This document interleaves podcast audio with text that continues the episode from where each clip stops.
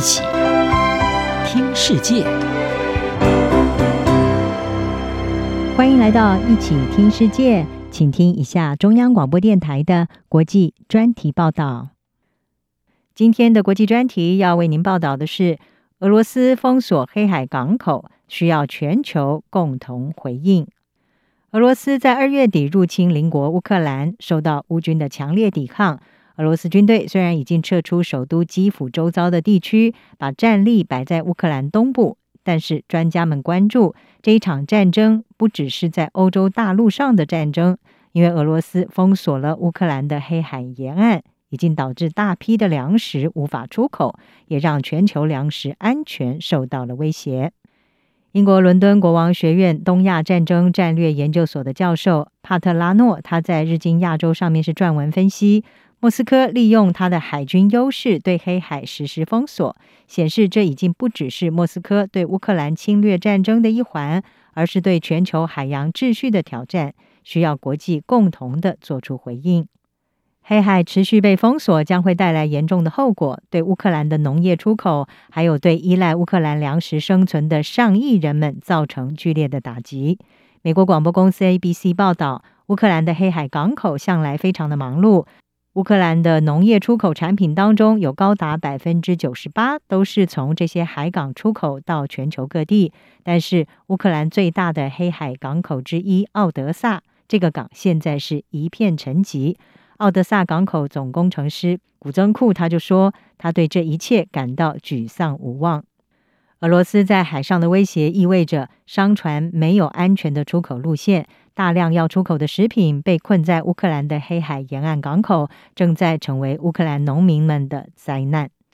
在基辅以南拥有一座四万公顷农场的主人赫伊金哈他就说：“如果港口不尽快的开放，我们只能够被这些农作物困住。”他说：“他的生意资金正在逐渐的耗尽，下一轮的种植也岌岌可危。”而他预测，如果黑海封锁问题没有办法得到解决，世界粮食供应可能在未来十年内持续的受到干扰，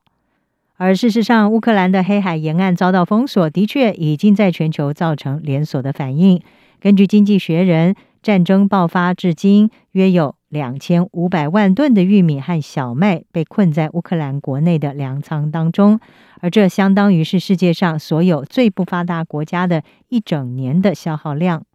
世界粮食计划署的执行主任比斯利，他是指出，这场战争根本是一场灾难，再加上另一场灾难。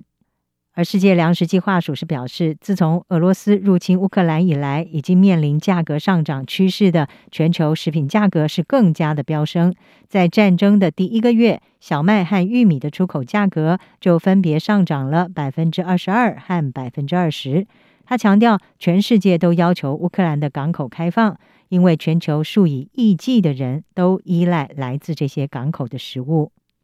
在此同时，乌克兰和欧盟正试图要透过公路和铁路来增加乌克兰的食品出口。不过，基辅经济学院的教授尼维耶夫斯基他是警告，通过铁路和公路运输大量的粮食实际上是不可能的。根据他的估算，铁路和公路线路的出口能力只占了乌克兰黑海港口的百分之十左右。伦敦国王学院的教授帕特拉诺，他也在《日经亚洲》撰文是呼吁，考虑到黑海持续的被俄罗斯封锁，对于全球带来的直接影响，国际社会应该要思考如何的突破这些封锁。文中是指出，俄罗斯对黑海的封锁可能引发全球粮食危机，而非洲、中东和亚洲政治体系脆弱的国家会承受不成比例的后果。其中的关键影响是，粮食不安全将会造成国内政治的不稳定。事实上，国际海事组织曾经在今年三月的时候建议一项所谓的“海上安全走廊”，要让滞留在高风险海域的船组人员和船只能够撤离，确保商船的安全通行。文中是指出，虽然俄罗斯似乎有通知这个组织已经建立了一条人道走廊，但是航运安全问题仍然存在。海域上面到处是有水雷漂浮，俄罗斯的军舰还有潜艇也仍然活跃在这些区域。帕特拉诺他说，国际海事组织的海上安全走廊提议为全球突破困局是提供了一个宝贵的起点。他并且说，这项努力应该要持续的推进。此外，美国的政治网络媒体 Political 是报道，要真正的让海上人道走廊实现，让运送粮食的船只能够安全通行，对博斯普鲁斯海峡这个进出黑海的水道掌握控制权的土耳其是一个不可或缺的角色。土耳其已经在二月底的时候就禁止所有的海军军舰通过博斯普鲁斯海峡来进出黑海。Political 报道指出，土耳其应该要出于人道考量。允许交战两国以外的军舰能够进入黑海，为运送粮食的商船进行护航。而最好的是由粮食进口国，譬如埃及来扮演这个角色。而扫雷舰则是可以为商船清除出一条安全的通道。